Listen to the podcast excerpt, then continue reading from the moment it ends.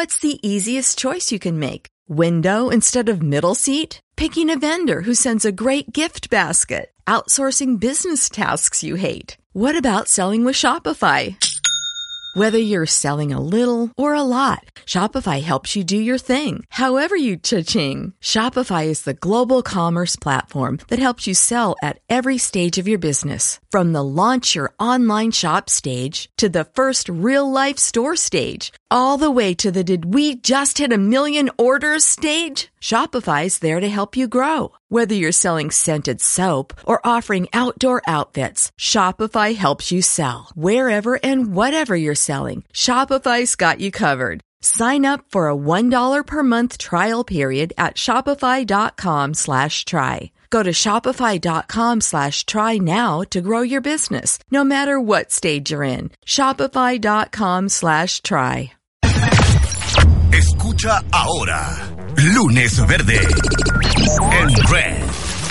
Un espacio en la radio con los temas relacionados con el medio ambiente que involucran a la ciudad y al mundo. Lunes Verde, en Red. Un programa con el apoyo de la Universidad Técnica Particular de Loja, Fundación Naturaleza, Cultura Internacional y la Universidad Nacional de Loja. No le Difundido por una red de medios integrada.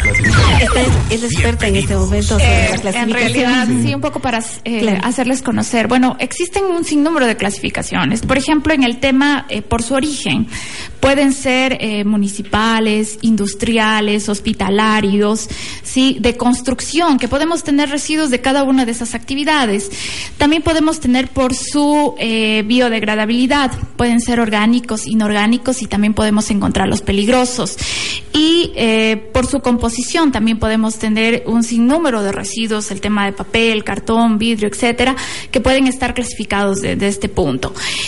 Nosotros tenemos lo que son los residuos eh, por su, eh, en este caso, por su origen, ¿no es cierto? Dentro de los industriales podemos tener incluso residuos que pueden ser eh, peligrosos o em, corrosivos, sí, eh, radioactivos, residuos que pueden generar algún daño superior, en este caso, en el ambiente. Nosotros también tenemos lo que son los residuos por los, las construcciones, que tenemos los escombros, que también los conocemos o muchas personas los clasificamos como escombros, pero son residuos que a la larga fueron de una actividad y que luego son depositados si los tratamos adecuadamente, en este caso en las escombreras. Eh, tenemos también lo que son los residuos orgánicos inorgánicos. Como lo conocemos aquí en nuestra ciudad de Loja, nosotros ya tenemos, creo, la mayoría de las personas tratamos de clasificar los residuos Una por, cultura de clasificación, Una cultura manera. de clasificación. Yo creo que es un trabajo muy interesante que ha venido desarrollando el municipio de Loja.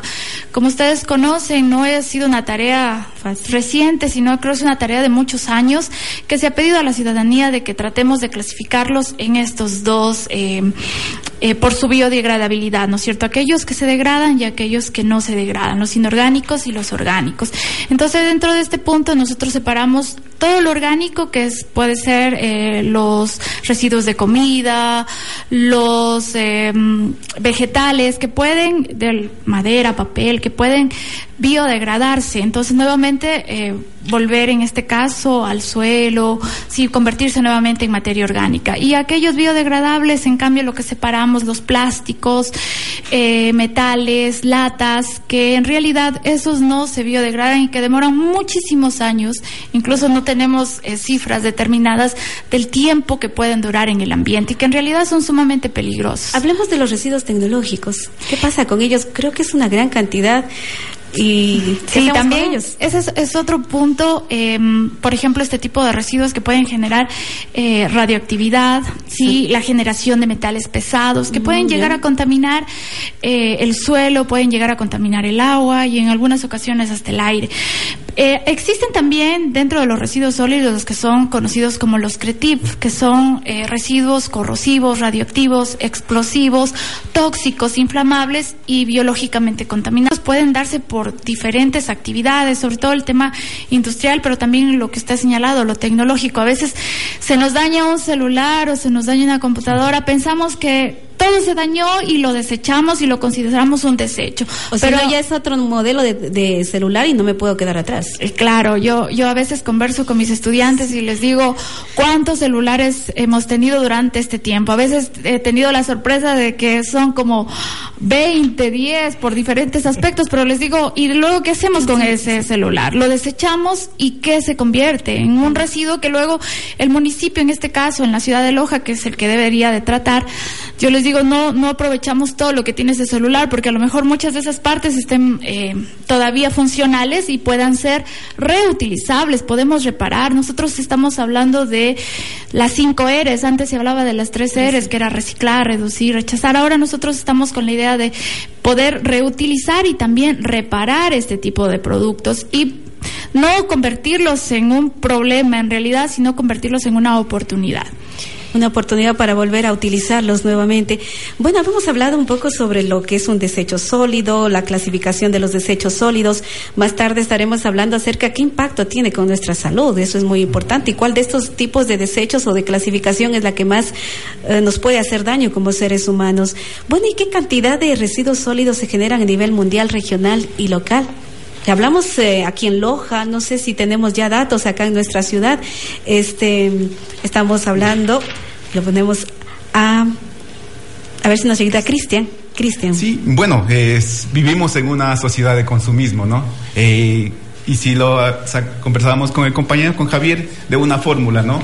Es mayor población, mayor crecimiento económico, mayor basura, sí, mayor generación de residuos sólidos. Y estamos en esta sociedad, en una sociedad, en la sociedad actual que es el, el consume y desecha. Sí, todo, todo nos llega empaquetado, todo nos llega en envases que no son degradables y usamos en gran cantidad. Ahora, según un informe del Banco Mundial, que lo titulan Los desechos 2.0, un panorama mundial de la gestión de desechos sólidos hasta el 2050, nos dice que hasta el 2016 estábamos generando 2.010 millones de toneladas de basuras 2.010 millones. Y bueno, eh, según las, eh, las estimaciones de, en este informe, nos dice que hasta el 2050 esta cantidad se incrementaría en un 70%. ¿Qué estamos hablando? De que esto llegaría hasta 3.400 millones de toneladas. Bueno, mm, difícil de imaginar, pero hacíamos un cálculo también. Si ponemos en consideración que un elefante pesa 7.5 toneladas, hacemos la, la, relación con esto y estaríamos hablando que en un año vamos a tener en el, en el mundo 5 millones de elefantes en un año, ¿sí? Se incrementaría, cinco, y se irían incrementando año por año eh, 500 millones, perdón, 500 millones de elefantes, ¿sí? Entonces es una, son cifras que siguen creciendo, como le digo, este modelo que ahora basamos en que no, no reciclamos, no reutilizamos, estamos, eh, que es un problema más cultural también. Eh, vamos a seguirlo incrementando y bueno, eh, y esta composición, todas estas toneladas que les hablo de basura, están compuestas la mayor parte de, por residuos orgánicos que con un tratamiento adecuado podríamos recuperarlos, eh, tratarlos y volverlos a y volverlos al, al ambiente, ¿no? Para volverlo a utilizar de nuevo. Un 17% es papel y un 10% es plásticos, con el gran problema que ya, ya se escucha, sabemos todo, lo tenemos latente, este problema de que son los plásticos, eh, tanto para la diversidad como para, los para el ambiente, ¿no? Y bueno, y dentro de esto los países que más genera son Asia, eh, los países asiáticos y, y, entre ellos el principal es China. Pero aquí también leía algo, ¿no? Aparte de China ser un gran generador, ellos tienen un excelente sistema de clasificación, donde no tienen dos botes, tres botes para clasificar, no tienen ocho. Ocho, botes donde ya están, ocho recipientes, ¿sí? Donde ya reciclan los productos tecnológicos, donde reciclan botellas, vidrio, papel, los plásticos de acuerdo a su composición química. Entonces, es algo que nos va ayudando, ¿no? O sea, si generas más y estás haciendo un tema excelente de reciclaje, eh, está muy bien, ¿no? Y hay algunas iniciativas de basura cero donde, de lo que pude revisar, están algunos, eh, algunas ciudades como Bogotá, eh, en Colombia que ya están tratando la mayor parte de los residuos sólidos, los están reciclando y una, una cantidad mínima va hacia los vertederos o hacia los rellenos.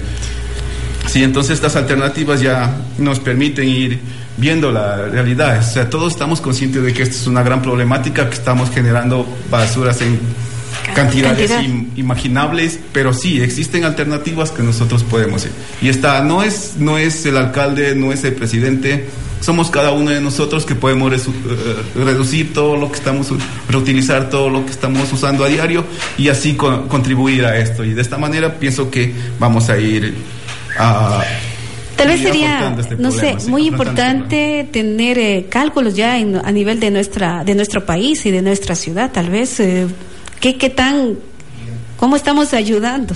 Sí, bueno, eh, lo que tengo datos es más de manejo, ¿no? Estamos que es un número mínimo de municipios a nivel del Ecuador que están dándole un tratamiento adecuado a los residuos sólidos, ¿sí? Eh, falta mucho, hay algunas, algunas propuestas para seguir incrementando, pero todavía tenemos un largo camino en eso. Sí, en Loja, como contaba Raquel, tenemos un, un, sistema que está establecido, pero deberíamos irlo mejorando. O sea, existen alternativas para ir mejorando. Nada es suficiente. nada es suficiente, sino que podemos iniciar desde nuestra casa. Eso sería el mensaje, ¿no? Podemos iniciar de nuestra, desde nuestra casa y con esto tratar de aportar con a mejorar esta problemática. También en nuestro panel de invitados tenemos al biólogo Javier Rojas. Bueno, hablamos de desechos, de cuánta cantidad estamos produciendo de desechos. Nos falta, bueno, cómo está afectando a nuestra salud. ¿Qué es lo que más afecta? ¿Cuál de estos tipos de desechos nos está matando? Bien, muy buenas tardes. Eh, sí, agradezco por el espacio. Pues bueno, yo les voy a conversar un poco de cómo estos residuos afectan directamente en la naturaleza, ¿no? Eh, bueno, como estábamos conversando acá, precisamente la expansión o el desarrollo económico eh, o cómo vamos como humanidad avanzando, pues afecta directamente eh, lo que es el hábitat de cada una de las, de las diferentes especies, ya sean plantas, animales o a nosotros mismos nos afecta de manera directa. ¿Cómo? Eh, debido a que se cambia el uso del suelo, el uso de las condiciones ambientales básicas para algunos eh, bichos, llamémoslo así, algunos animales, algunas plantas, eh, lo cual esto pues obviamente si lo enfocamos a la parte de la salud, podemos decir que dado el cambio de estas condiciones ambientales, que puede ser perjudicial para unas especies, puede ser favorable para, otras. Y en este caso, la mayoría la mayoría de especies que se favorecen de este tipo de condiciones son, eh, bueno, especies que son conocidas como vectores, ¿no? Vectores de enfermedades que afectan directamente a la población humana, ¿no? Eh, tenemos claros ejemplos en, en, bueno, dada también un poco la, la distribución, distribución espacial o por donde nosotros como país, como Ecuador, estamos eh, en, en, los trópicos, que somos condiciones ambientales bastante complejas, digámoslo así, en comparación con los polos, pues se prestan estas condiciones para eh, que estos eh, insectos especialmente se puedan reproducir y puedan de alguna manera eh, dispersar estas enfermedades ¿no? que, nos, que nos afectan directamente como, como especie humana. Bueno, desde, otro, desde otra perspectiva también podemos hablarlo desde cómo afectan los, los desechos o el mal manejo de estos desechos a, a, la, a la biodiversidad como tal, ¿no? ya hemos conversado un poco cómo se cambia principalmente las condiciones ambientales y lo cual obviamente eh, va a perjudicar, dado que se eh, afecta a la cadena alimenticia o alimentaria, pues posiblemente podemos tomar este como ejemplo, porque existen datos que, por ejemplo, en, en Europa ya existen consejos o, o no se aconseja como tal a madres embarazadas o niños menores de tres años no consumir ciertas especies de peces, ¿no? Por ejemplo, el pez espada, que se lo consume mucho en Europa. ¿Por qué? Porque dicen que debido al mal manejo de estos residuos, pues eh, este, estas especies son eh, de alguna manera sensibles a la presencia de mercurio, específicamente en, ya en, las aguas eh, oceánicas, y ellos pueden asimilar este residuo y de alguna manera nosotros lo consumimos sin saberlo. Entonces, claro, esto afecta de manera directa a la vida, pues bueno, en este caso mujeres embarazadas, a pues nuevas eh, nuevas criaturas, digamos así, Entonces, claro, el, el, el impacto que tiene el no manejar adecuadamente los residuos, pues es bastante eh, fuerte, ¿no? Eh, a nosotros como seres humanos o como especie humana y también a las demás especies con las que compartimos, ¿no? ¿No es cierto? Que compartimos nuestro, nuestro medio ambiente como tal. Algo veíamos también hace algunos, algunos días en medios de comunicación en Galápagos. ¿Cómo está? O sea, y no es la basura que a lo mejor, aparte de la basura que producimos acá en nuestro país, llega a través de las costas, llega desde el otro lado. Así es. Entonces, eh, curiosamente, pues habíamos, eh, cuando habíamos conversado acerca del tema, eh, existen ya islas enteras de basura, ¿no? Que están en el océano, que se han podido, bueno, que por por cosas del destino se las descubrieron porque no se sabía de su existencia. Y un dato curioso que también yo pude ver, que no tengo clara la fuente aún, pero que yo pude leer por ahí, que eh, con esto de los residuos nosotros eh, hemos podido llegar a todos los ecosistemas que nos podemos imaginar o que existen hasta la fecha. Incluso en el fondo del mar existen ya residuos sólidos que ya se puede ver que estamos en todos, todos, todos los ecosistemas del planeta. Entonces son, son temas bastante complejos desde el punto de vista de la biodiversidad, de cómo va a afectar esto después, porque primero dice, bueno, eh, está afectado eh, un pez, digamos, en este caso el pez espada, pero claro, si nosotros lo consumimos sin saber que realmente tiene mercurio, sin nosotros saberlo, luego nosotros nos vamos a contaminar. Y luego todo es una cadena, ¿no? Todo viene en procesos por cadenas que luego yo no me puedo imaginar cómo lo vamos a solucionar de alguna manera. También se habla de mm, algunos cambios en el sistema hídrico también, una alteración. Así es. Eh, bueno, eh, un poco eh, tomando en cuenta como ejemplo la ciudad, ¿no? Nosotros usamos lo que son... a ver si nos acordamos. Se me fue la palabra eh, donde se bota la basura. El, el, relleno sanitario, sí, lo siento, me fue. Eh, en este caso, ¿cómo funciona un relleno sanitario? Es importante conocer cómo funciona para saber cómo está afectando a la biodiversidad, que es el enfoque en que yo intento hablar ahora mismo. Pues bueno, eh, nosotros sabemos que ahí se, se ponen todos los residuos, pero claro, no podemos nosotros controlar todos los residuos. Existen eh, residuos, por ejemplo, de olores, de aguas o incluso, como decía, del ambiente, ¿no? del lugar donde está. No porque esté lejos de la ciudad, el lugar no tiene importancia biológica como tal. Todos, todos tenemos un fin, un objetivo y claro, eh, ahí también existe biodiversidad y diferentes especies de animales y plantas que, que no sabemos aún o no lo tenemos claro quizá cómo aportan en nuestra en nuestro vivir.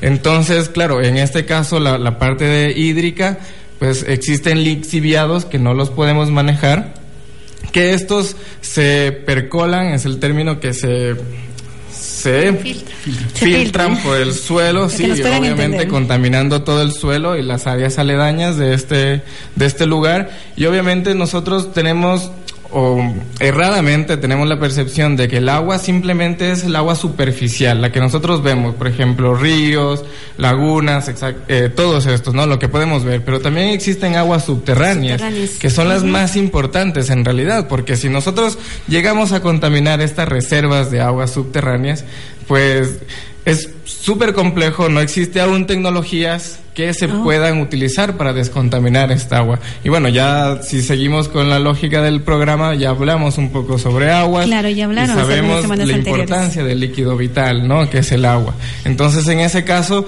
tenemos que ir pensando de alguna manera soluciones o alternativas para manejar este tipo de residuos, en este caso para evitar la contaminación del líquido vital por medio de los residuos.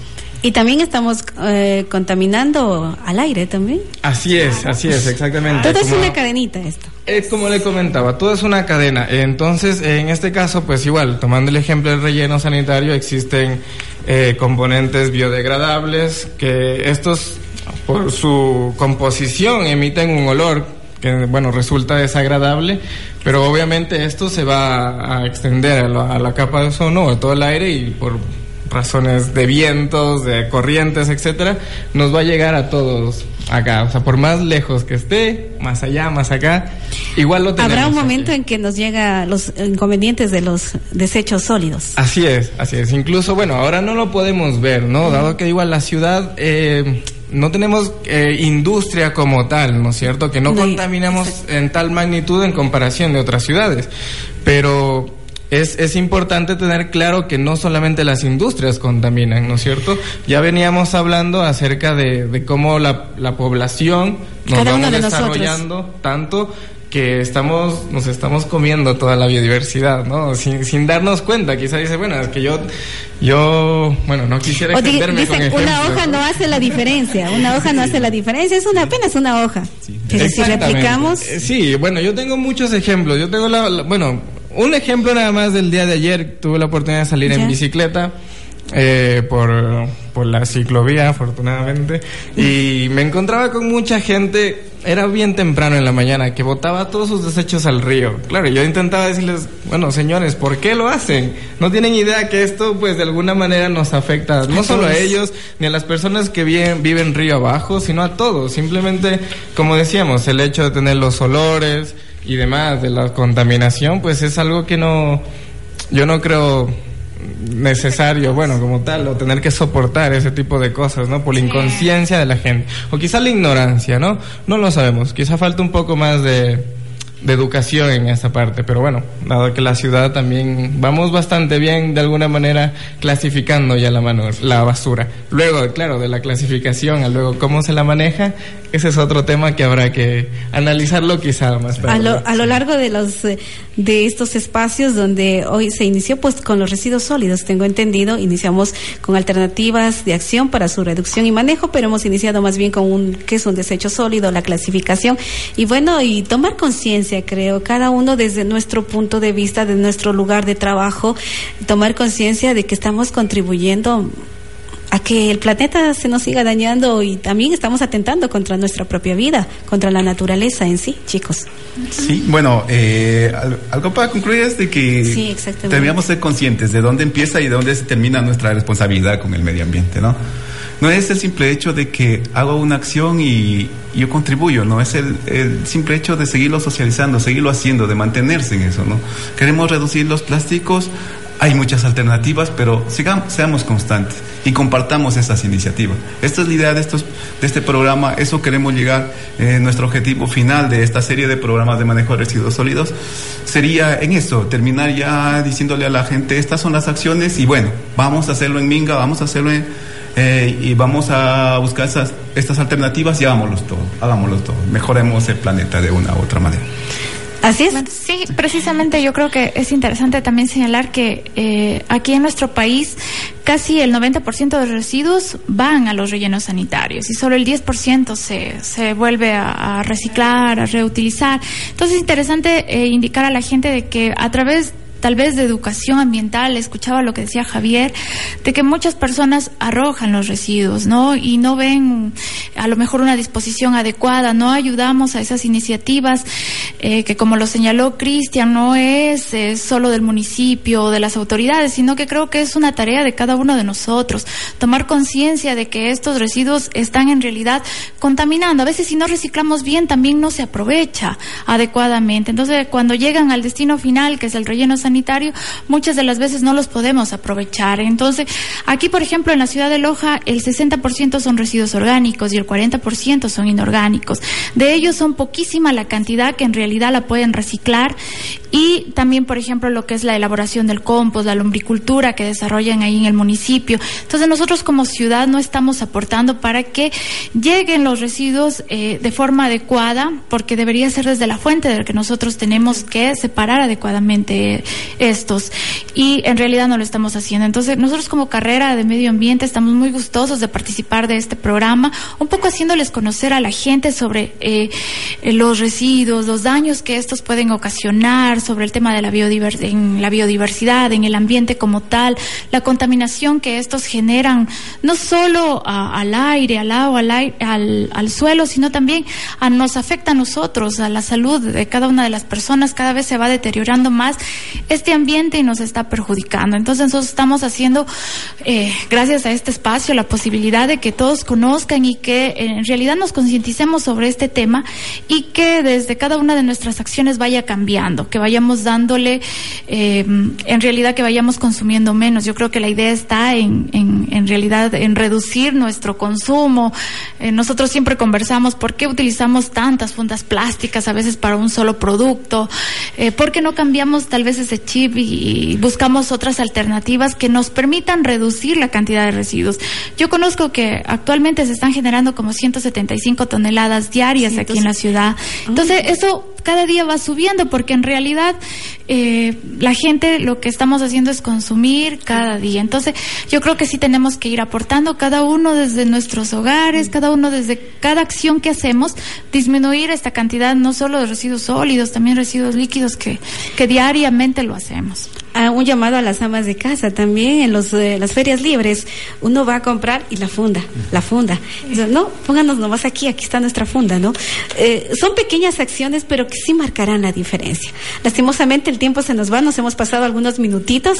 Eh, quiero agradecerles eh, y bueno, nos encontraremos en siete días con el lunes verde. Muchísimas gracias. gracias. Lunes verde en red. Un espacio en la radio con los temas relacionados con el medio ambiente hasta este momento. Lunes Verde en Red. Un espacio en la radio con los temas relacionados con el medio ambiente que involucran a la ciudad y al mundo. Lunes Verde en Red. Un programa con el apoyo de la Universidad Técnica Particular de Loja, Fundación Naturaleza, Cultura Internacional y la Universidad Nacional de Loja. Difundido por una red de medios integrada. Radio Planeta, Primer Deporte y Radio Poder. Nos encontramos de nuevo el próximo lunes.